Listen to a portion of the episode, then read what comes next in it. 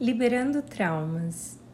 Essa carta foi escrita dia 13 de novembro de 2020.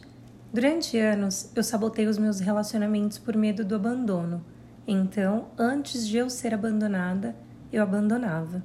Criava situações na minha cabeça que só existiam para mim mesma. Brigas, discussões, ciúmes.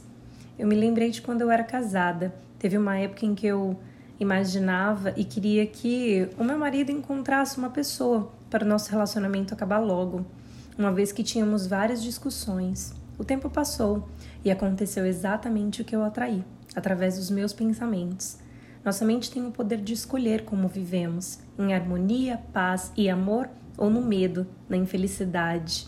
Hoje posso afirmar que vivo de acordo com o que desejo, mentalizo e acredito.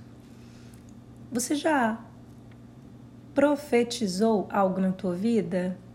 Hoje eu profetizo palavras de bênção sobre minha vida e é através dessa profetização que eu consigo me libertar.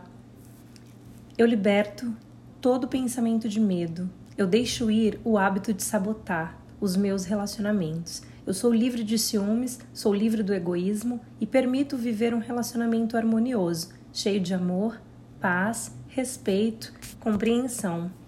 Entendo que nem tudo será como eu quero e libero essa mania de querer as coisas do meu jeito, o tempo todo como uma menina mimada.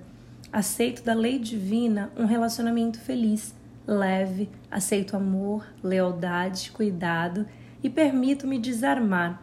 A harmonia e paz reinam supremas no meu relacionamento. O amor e apego emocional, as coisas boas da vida. Através do amor, eu transformo o meu mundo, o sucesso e realização se faz presente na minha vida. Que assim seja. E você, já profetizou bênçãos na sua vida? Tá aí um grande exemplo que você pode fazer. Gratidão.